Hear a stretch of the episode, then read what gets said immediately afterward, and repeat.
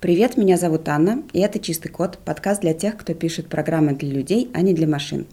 Здесь мы говорим обо всем, что касается IT-разработки, ее качества и приводим реальные примеры. Если вы любите программирование так, как любим его мы, присоединяйтесь и слушайте. Сегодня вместе с Анастасией, руководителем направления QA Simbersoft, мы поговорим о таком методе QA, как статистический анализ – Настя, давай начнем с классики, то есть с классического подхода ну, жизненного цикла программного продукта. То есть начинаем с аналитики, то есть постановка задач, дальше уже разработка, тестирование и деплой. То есть все верно. С одной стороны, mm-hmm. да. Как бы, в принципе, большинство, скорее всего, так и разрабатывают. Хорошо, если после деплоя у вас будет там денечек на ретроспективу, да. Mm-hmm. Ну, мы все знаем, что бывают ситуации, когда поздно вечером ты отправляешь на прод, на следующий день уже там тебе прилетели новые задачи. Я не говорю, что не происходит на проде смог-тест, mm-hmm. да, но смог-тест, его цель другая. Его цель э, проверить, что все компоненты, например, хорошо встали, да, основная бизнес-цепочка работает. Вот, все. Mm-hmm. Ну и получается, что мы с понедельника что делаем? Стартуем новый mm-hmm. спринт. При таком подходе мы упускаем некоторые главные вещи. Некоторые главные вещи. А, например, нам нужно задать вопрос мы контролируем качество там, дальше, на проде, да, потому что э, жизненный цикл э, ПО, он не ограничивается диплоем. То есть если мы будем рассматривать только область именно где мы разрабатываем, где участвует команда mm-hmm. разработки, это всего лишь половина. После того, как мы отдали а, вот этот релиз в прод, там еще целая жизнь кипит. Там начинают пользователи мучить наше приложение, оно там может видоизменяться, ну и mm так далее, да, поговорим об этом чуть попозже. Но вот этот вот большой кусок, его нельзя отрезать. Что важно каждому заказчику там, или владельцу бизнеса? Ему важно понимать, что наша работа приносит результаты. То есть от версии к версии а, продукт улучшается, mm-hmm. да, качество повышается. Это же ему важно. Он же не хочет, например, платить деньги за спринты, которые ухудшают качество его продукта. Например. Мы же не ухудшаем, мы же улучшаем. Вот.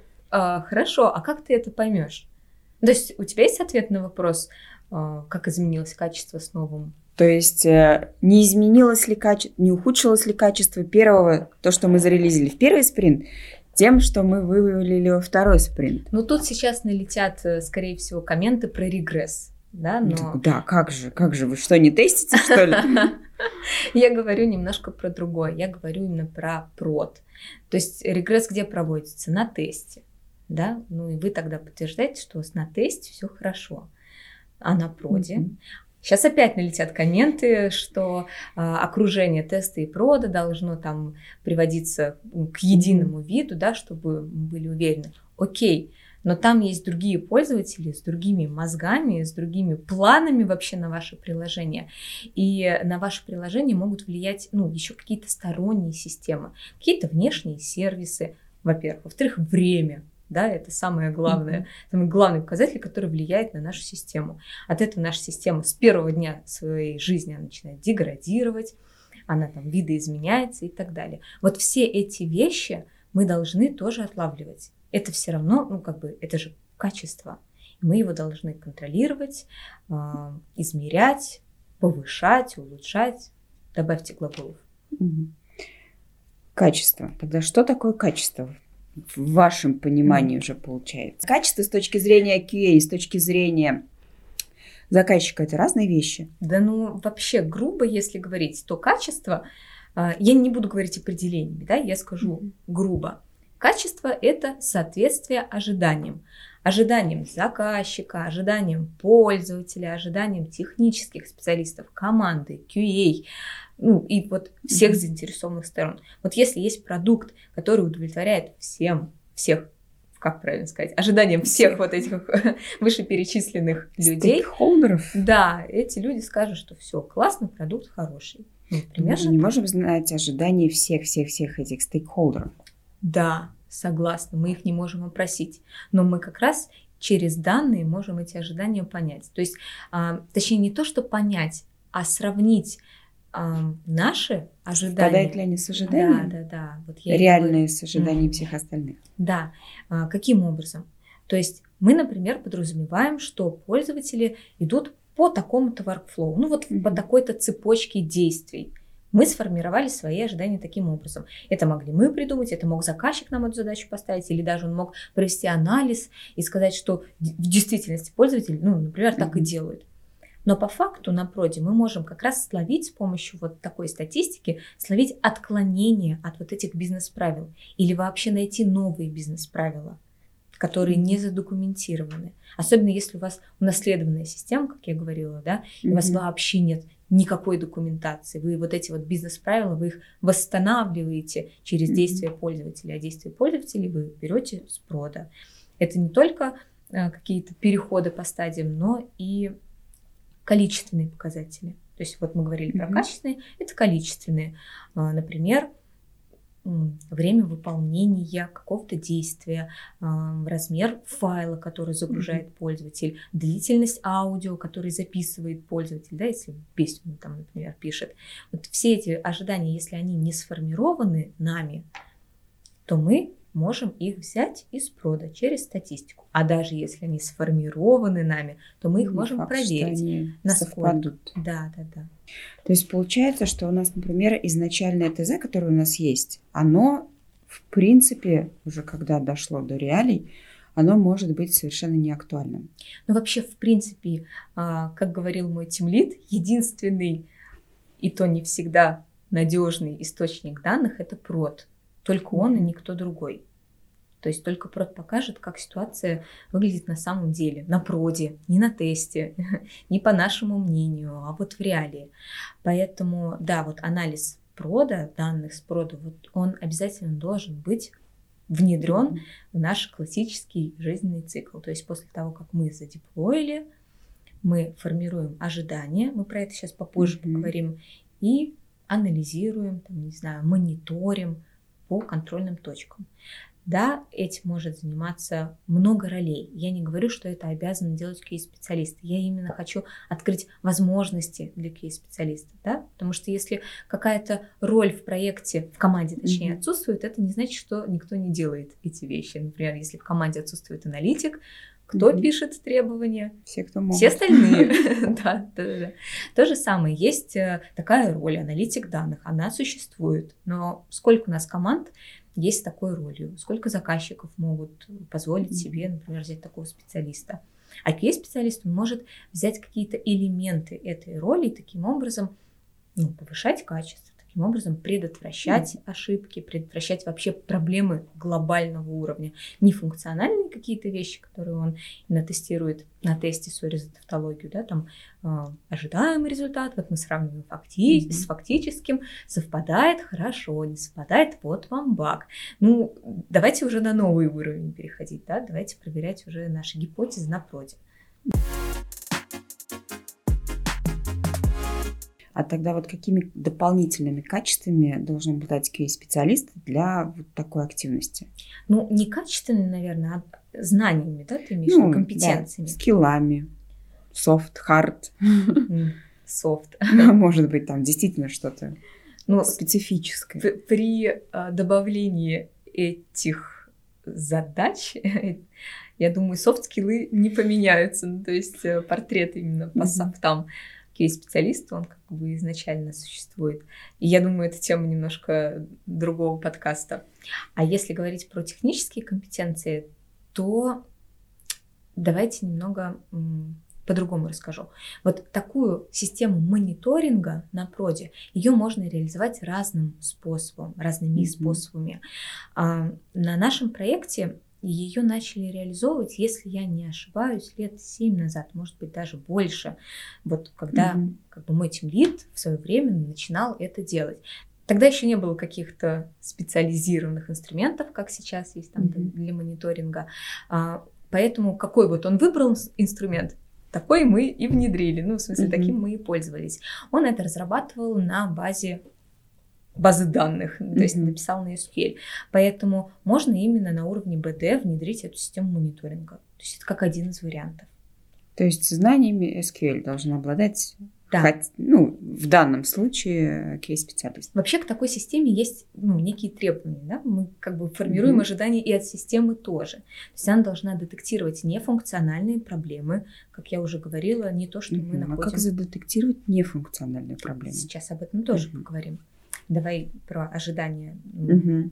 от системы, требования, точнее, к системе. То есть нефункциональные проблемы, она должна быть очень простой, она, возможно, будет очень некрасивой, но зато простой, надежный, работоспособный, да, это тут важнее. Она, долж, она не должна оказывать влияние на перформанс. То есть, если мы, опять-таки, на, на уровне базы незаметно. Да, если мы в базу данных что-то добавляем, то это ну, не должно повлиять на работу нашей системы. И порог э, вхождения в нее должен быть минимальный, то есть чтобы QA-специалисты могли ее использовать.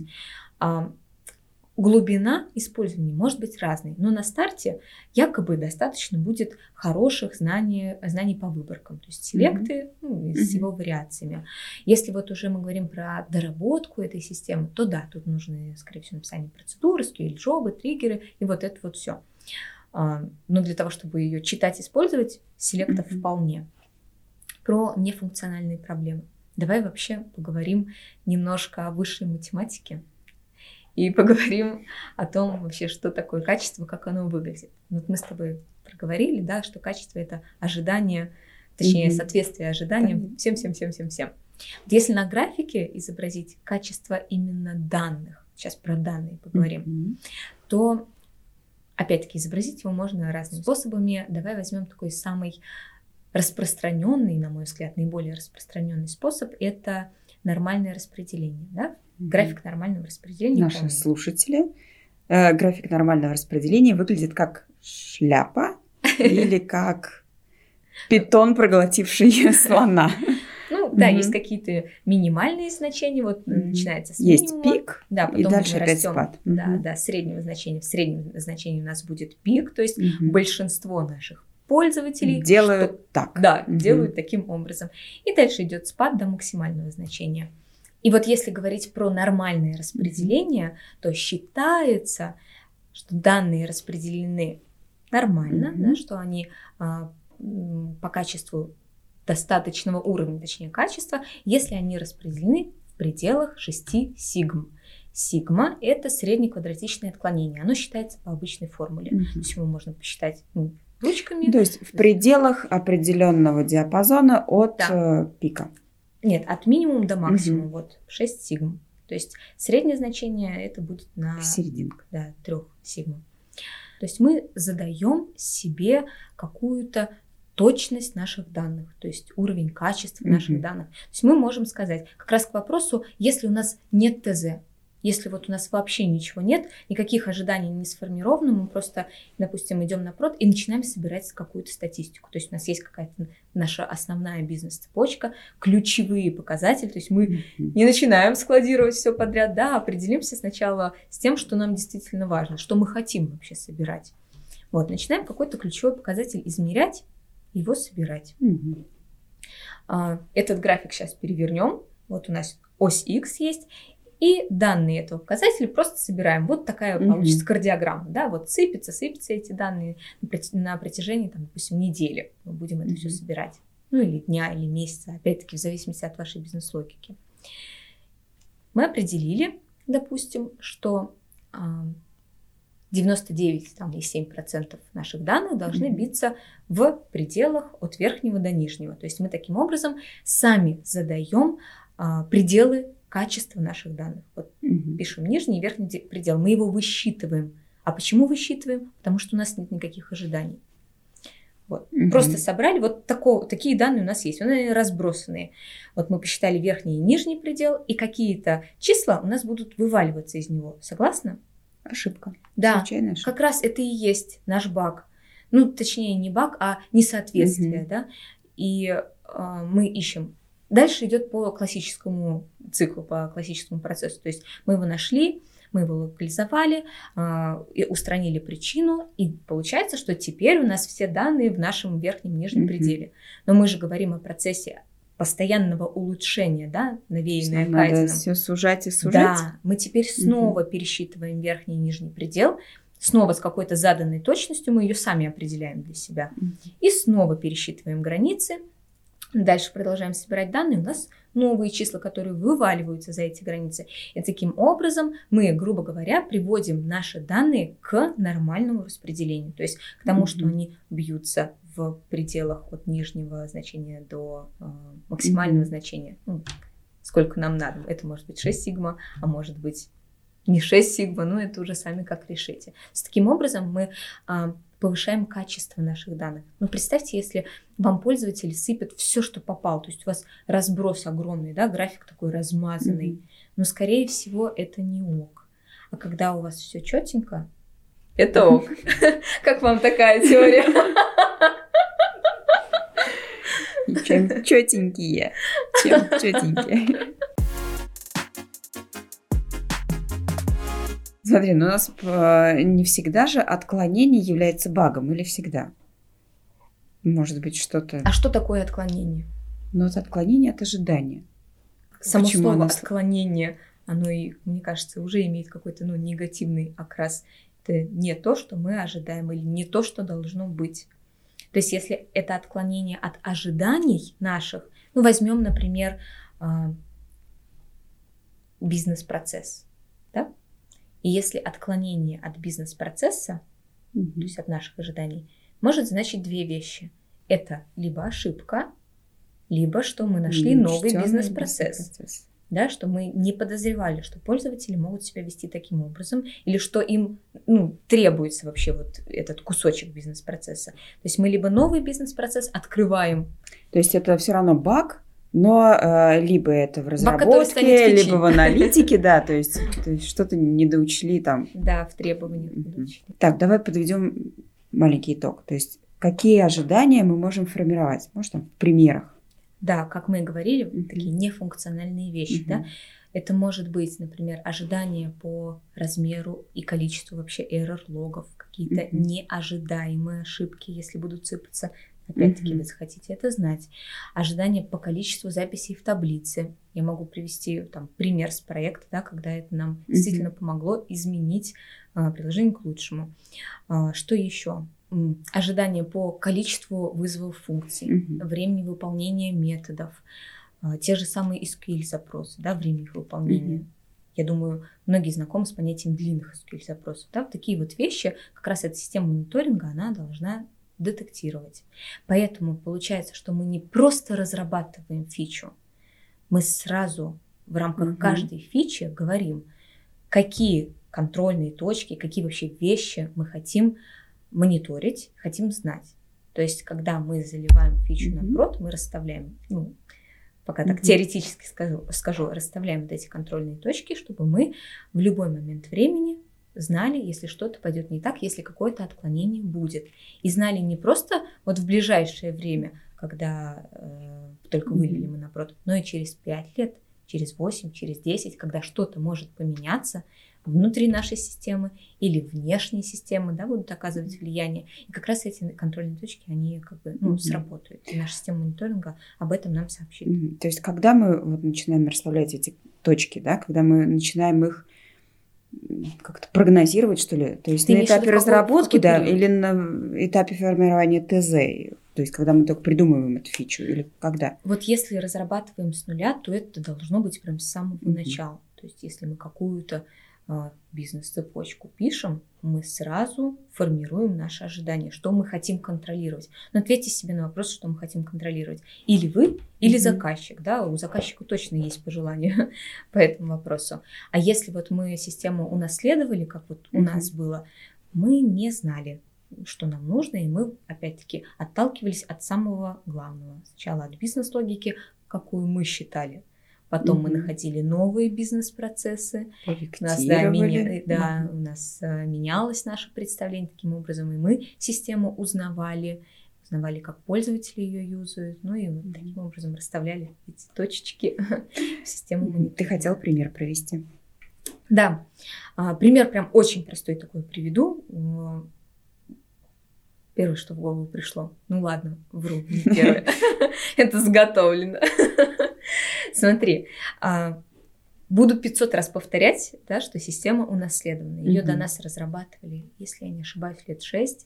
Там к нам привалило 300 тысяч строк кода, ни одного задокументированного правила, вообще документации ноль, ничего не было. Вот товарищи, mm-hmm. разрабатывайте. Ну и а, систему разрабатывали до нас три команды, но и сменились они, конечно, не из-за хорошего качества. Это тоже mm-hmm. нужно понимать. И достался нам в плачевном состоянии. Я скажу, что до сих пор мы находим там пасхалочки периодически. Вот. Поэтому мы, получается, изучали эту систему вот параллельно. То есть мы ее дорабатывали и изучали параллельно. Базовый пример. В любой системе самое главное это пользователь. Да, вот мы mm-hmm. начали с пользователей. Есть таблица users, где все пользователи. Mm-hmm. В этой таблице полторы тысячи записей. Окей. Нормально. Да. А, связи между таблицами, ну, просто куча их. Я думаю, что а, в базах данных там, свыше терабайта все mm-hmm. понимают, да, сколько может быть связей. И так далее. А, есть таблица users info, то есть mm-hmm. информация о каждом пользователе. Таблица users info 4,5 тысячи записей. Вопрос. Логически должно быть отношение один Где к одному. Еще? Ну, должно быть отношение один к одному, mm-hmm. да? То есть либо пользователя не хватает, либо записи лишние. Ну, то есть вот и ты начинаешь разбираться. Разобрались, поняли, что записи лишние, что когда там пользователь удаляется, он не удаляется mm-hmm, из этой таблицы. Таблиц. А это как раз и должно было, ну, на старте делаться. Но опять-таки, а, сейчас тоже в меня полетят комментарии, типа, это, конечно же, на, стар- на старте давайте там добавьте странки, это все у вас будет хорошо. Ну, окей, ну, видите, какая-то команда это тоже разрабатывала mm-hmm. когда-то с нуля, но не добавили. А вы это можете проконтролировать. Таким образом, добавляем, например, а, ну, data retention, то есть а, периодическое автоматическое mm-hmm. удаление лишних в кавычках данных. И все, Таким образом мы предотвратили проблему. То есть у нас не разрастается лишняя база mm-hmm. данных. Понятное дело, что когда я говорю про 3000 строк, ну, кажется, зачем... Ну, что тут делать? Да, зачем столько лишних действий ради вот этого. Но в рамках всей базы данных вы можете ее очень сильно облегчить. И в будущем она у вас не будет разрастаться, она не будет сжирать место, и у вас ну, просто не будет ваша система деградировать. То же самое про error-логи. Да, лишние error-логи я надеюсь, что все их удаляют. Допустим, если по бизнес-логике вы должны хранить три года, три года ну, где-то полгода, mm-hmm. где-то 10 лет, в зависимости от, то сразу автоматически, когда вы разрабатываете, что вы будете логировать, ну, разработайте, что вы и будете чистить. удалять за собой. Да, это такое правило хорошего тона. А, что еще? Про бизнес-логику, да, вот мы с тобой говорили. У меня даже есть листочек, вот клянусь, он есть до сих пор, я его передала своей сотруднице, и он жив, где а, я расписывала,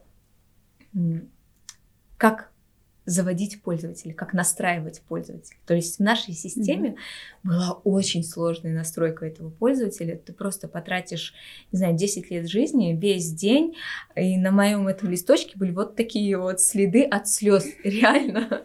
Ну просто тебе надо было связать столько компонентов между собой, просто чтобы твой пользователь заработал. Это было ужасно.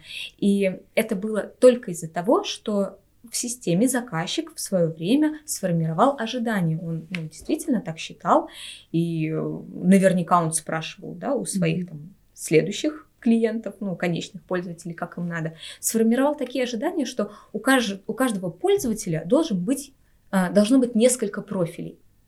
Ну, то есть mm-hmm. ты можешь выступать в нескольких ролях. Mm-hmm. То есть вот был юзер и юзер профайл.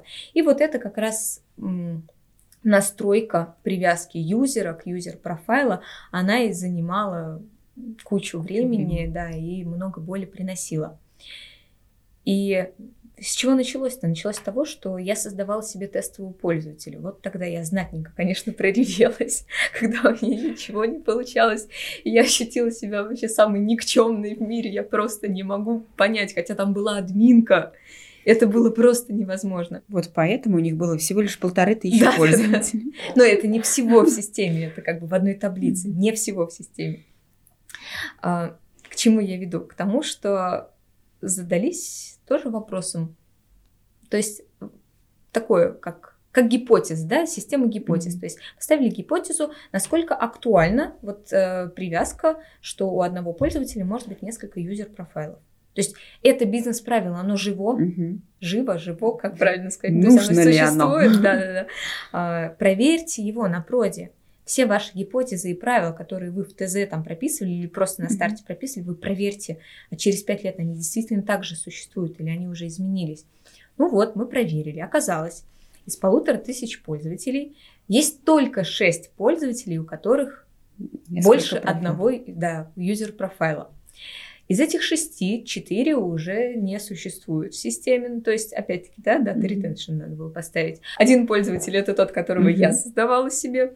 И один пользователь, он оказался более-менее реальным, э, но не пользовался. Ну, то есть у него действительно mm-hmm. было два юзер профайла, но он не пользовался вторым профилем. То есть своим. вы это все поняли э, не эм, не уходя к пользователям. То есть вы это поняли да, изнутри. Да, то есть mm-hmm. мне не нужны там какие-то конфиденциальные данные. Вот, кстати, про это тоже сейчас поговорим.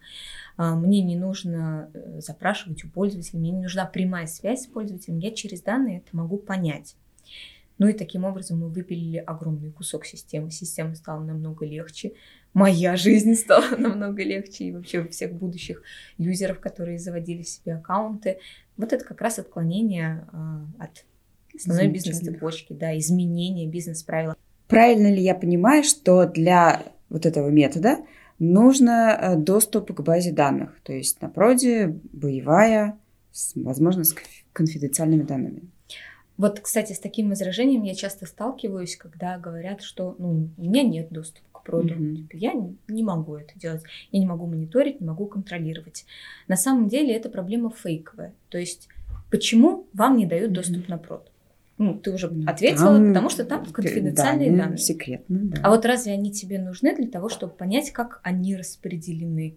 То есть тебе не нужны сами данные. Тебе не нужны там логины пользователей, имена, пароли, паспортные данные. Тебе нужно количество. То есть Но ты же все равно будешь видеть. А, ты же не будешь говорить, что я не буду запоминать. Хорошо, ты можешь, например, создать запрос и попросить его выполнить, ну, прислать mm-hmm. ответы, да, чисто количественные mm-hmm. ответы. Там, тебе нужно понять, как данные распределены, а не какие они. То есть ты же с распределением с вот этим работаешь. Хорошо, если э, даже вот так настолько ни в какую, да, тебя к БТ mm-hmm. не пускают, окей, э, возьми и логируй, создай там себе, ну, точнее, не создай себе, а попроси создать лог-файл, куда ты не будешь писать конфиденциальные данные. Mm-hmm. То есть ты будешь туда добавлять только то, что тебе нужно.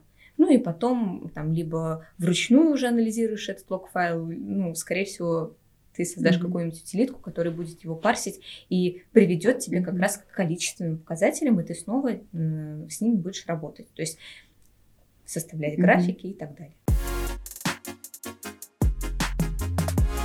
Настя, тогда расскажи вообще, с чего начать, как начинается работа, и, наверное, одинаково ли это на проектах с нуля и на проектах, которые к нам пришли по наследству. Смотри, угу. с чего начать? То есть нужно определиться, а зачем тебе это. То есть вообще надо ли это или нет? Да, нужна она тебе. Что ты хочешь контролировать? Просто внедрять из-за того, что это модно и у кого-то там она есть, а у тебя ее нет. Ну, если у тебя угу. нет цели, то лучше не делать из-за моды. Если у тебя есть действительно а, показатели, которые ты хочешь контролировать, и тебе они критически важны, да? то есть определить mm-hmm. ключевые области, определить свою бизнес-цепочку, свои бизнес-правила, бизнес-процессы, то есть все, что тебе необходимо. Это кто должен определять? Клиент? То есть владелец бизнеса, который дальше будет это контролировать, или все-таки э, команда разработки? Зависит от компетенций тех и других. Никого не хочу угу. обидеть, но давай я отвечу так, что это пусть будет командное угу. решение в общем. То есть определяемся, надо ли нам это и что конкретно да, нам нужно. потому что тут нужно не только ожидание клиента, но тут мы же про пользователей говорим, угу. да, что хочет контролировать клиент, может не совпадать с тем, что мы должны контролировать для того, чтобы понять, приложение там, работает успешно напротив. То есть для каждого проекта это будут совершенно разные цели, разные метрики, показатели, точки. Естественно, никаких метрик ради метрик. Это будет mm-hmm. только то, что необходимо вам, вашему бизнесу. Угу. То есть все, мы определили эти области. Вот тут вот идет разграничение, да, если проект с нуля, скорее всего, какие-то ожидания, они уже есть в ТЗ, вы их угу. можете, ну, на данный момент брать за правду. Если проект унаследованный и нет каких-то ожиданий, мы начинаем просто собирать данные и, как вот с тобой обсуждали до этого, собирать данные, высчитывать верхние и ниж, нижние пределы, а, находить проблемы, которые вываливаются за эти верхние и нижние пределы, устранять, улучшать, да, и так далее. Вот это вот ну, цикличный процесс а, постоянных небольших улучшений. Но вот есть, например, все-таки набор каких-то ключевых метрик. Ну, например, если интернет будем брать интернет-магазин, потому что все его знают. Ну давай какой-нибудь. Ну давай а, приложение для такси. Ну пусть хотя бы они. Их есть сейчас тысячи ты хочешь сейчас серебряную пулю. Ну, типа, какие Но я хочу, да, я хочу кусочек серебряной пули, что вот эти стопудово вот у такого бизнеса метрики нужно собирать. Вот точно такого. Ну, не буду брать на себя ответственность, потому что, ну, серебряной пули не существует. Я могу просто подсказать, с чего можно начать, что собирать. То есть можно собирать, э, точнее, контролировать количество записей в таблицах mm-hmm. БД, да, это вообще must have. Контролировать количество места, свободного mm-hmm. места на своих серверах. Но это сейчас уже делают э, такие системы. Ну и ну, этого есть, это да. их больше задача, наверное. Мы не говорим о том, чья mm-hmm. это задача, да, мы говорим о продукте. Тут mm-hmm. он первостепенен а кто, а кто это будет, будет делать. делать? Да. Угу. Просто именно контроль свободного места, ну, слишком много стало инструментов, которые этим занимаются, да, просто на тот момент таких инструментов не было. Но опять-таки это must have. Потому что если места не хватит для того, чтобы какой-то сервис запустился, и у вас просто все упадет, ну, кто будет виноват? Неважно, неважно, кто будет виноват, прот лежит, все равно фиксить надо будет скорее. Вот, что еще?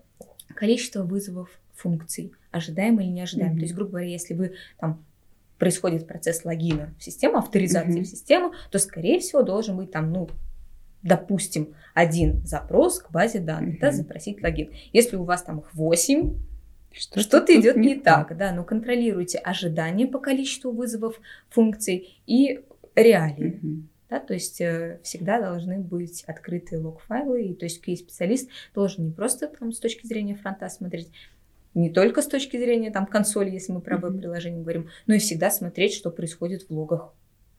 Обязательно. Далее, например, время выполнения этих функций. Вот помнишь, я тебе говорила про то, что э, мой тимлид приходил уже э, к заказчику с результатом. Он говорил всегда, привет, я ускорил я вот, этот, да, вот, э, вот эту функцию там в сто раз. а, каким образом, то есть с чего началось? Точно так же ожиданий нет. С чего mm-hmm. начинаем? Мы сначала собираем вот. эти данные. Вот он начал логировать, э, если я не ошибаюсь, просто версию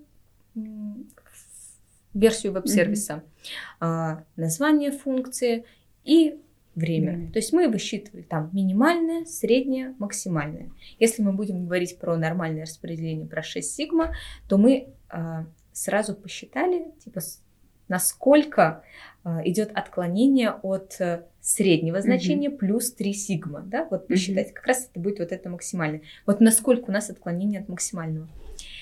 И там были такие примеры, что, допустим, ну, пальцем в небо а, минимальное значение там 10 миллисекунд, среднее там, допустим, 300 миллисекунд, и максимальное 33 тысячи миллисекунд. То есть понятное дело, что график вот после среднего просто скатывается в, бескон... в плюс бесконечность, да, и это проблема. А иногда вы можете, то есть вы, я немножко ушла от темы, да, то есть вы начинаете собирать данные и строить графики. Mm-hmm. Вот постройте графики и посмотрите, как выглядит распределение ваших данных. Что вы можете увидеть? Вы можете увидеть классный график, где э, нормально распределенный и правильно угу. центрированный, да, то есть э, ваш центр, точнее центр вашего графика совпадает симметрично. Э, нет, совпадает с вашим ожиданием среднего значения. Угу. Вы можете увидеть хорошо нормально распределенный график, но среднее значение смещено. Смещено, да, то есть э, от цели. Вы можете увидеть сильно размазанный график, то есть верхние и нижние пределы они там в плюс-минус mm-hmm. бесконечность уходит. И самое прикольное, вы можете увидеть два распределения. То есть два распределения – это когда два влияющих фактора. Если мы будем говорить про завод, например, а, по изготовлению каких-то деталей. И вот вы замеряете, не знаю, диаметр детальки, да, какой-нибудь. Mm-hmm. Что это? Гаечки. Шайба. Шайбочки, да. Измеряете диаметр шайбы. И вот у вас там 9 миллиметров, 11, 10 миллиметров. Угу. Среднее получилось там 10, вот у вас одно распределение. И вот такая шайба. И второе распределение, ну, я, наверное, слишком большие цифры взяла, там погрешности, наверное, будут минимальные. Я к чему веду? Что у вас получится два распределения. Как второе распределение дает ну, совершенно другие данные. Чаще всего это из-за того, что два влияющих фактора, а на заводе что может быть? Два станка. Два, или два Васи Пупкина. Два человека. Mm-hmm. Не, ну, э, детали, скорее всего, станки изготавливают. Ну, может, они напильником потом подрабатывают по-разному. Ну да, да, тогда это тоже влияющий фактор.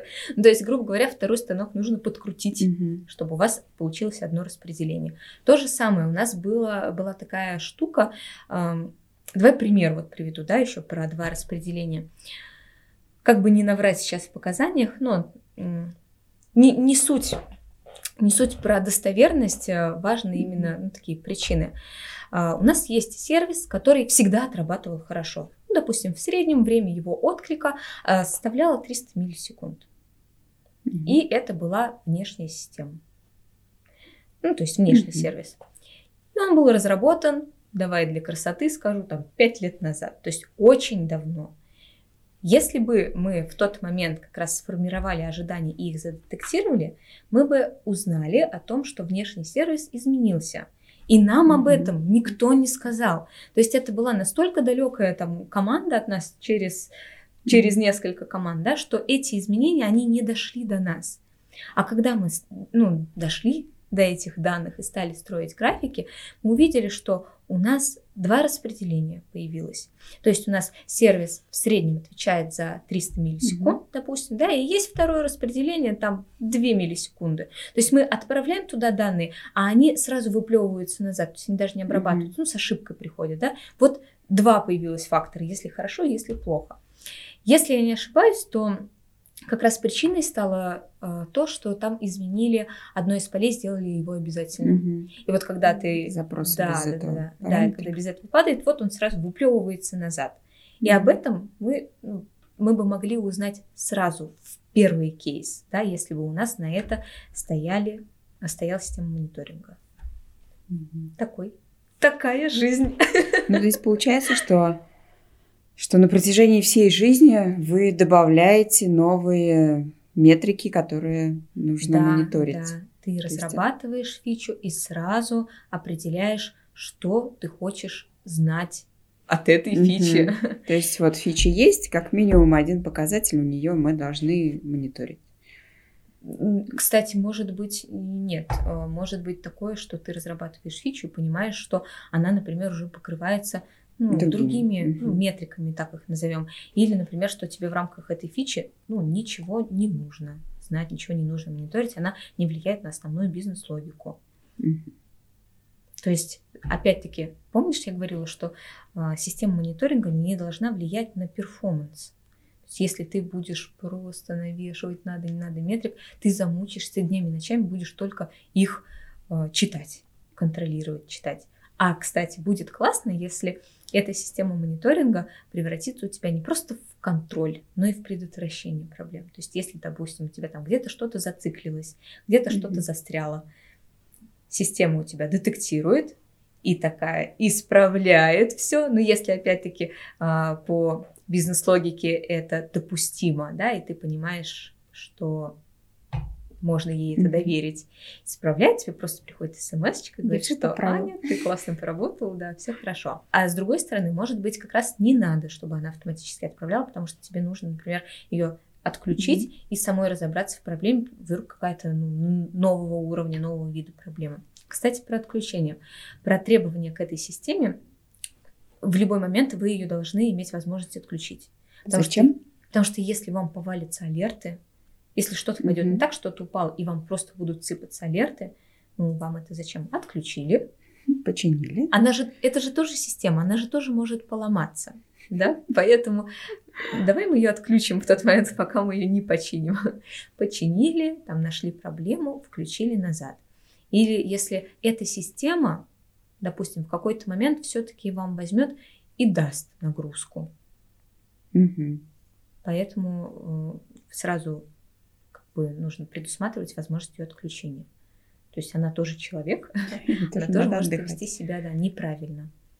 Да, ну клиент же может, например, сказать, что меня не интересуют ваши там процессы. Я там заказал проект под ключ, да? Разрабатывайте сразу хорошо. Да, разрабатывайте сразу хорошо. А какими вы способами будете мне обеспечивать качество, как бы это ваши проблемы. То есть ну, здесь нужно как-то не то чтобы убедить клиентов в необходимости, а просто сказать, что да, таков процесс разработки для вашего продукта, иначе ерунда получится, например.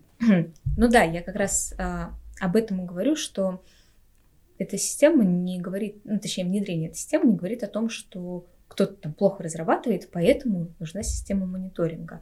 Мы же говорим о том, что это наши ожидания на текущий момент времени, и они могут меняться, и это нормально. Mm-hmm. Ну, вспомни там свои ожидания, я не знаю, от жизни или от работы пять лет назад, да, и что тебе тогда было интересно, и что тебе сейчас интересно. У тебя же поменялись ожидания, mm-hmm. ну и у пользователей также меняются ожидания от этой системы. Система меняется, команды меняются, ключевые участники могут уйти, могут уйти, вся команда может смениться, да, при всем mm-hmm. при этом ожидания от системы, какие-то контрольные точки, они останутся. И если что-то пойдет не так, новая команда об этом тоже узнает. То есть угу. вам придут алерты. Как вы эти алерты разработаете? Да все равно. Пусть это будет письмо на почту, сообщение в Телеграм, смс, неважно, как вам удобно. Голове вышлите. Главное, чтобы информирование. Информирование – это самое главное.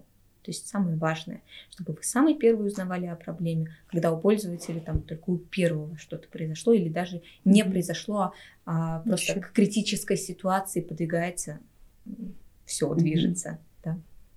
Ну, давай подведем итог. Получается, что данная система позволяет нам не только контролировать качество, но и предотвращать возможные проблемы.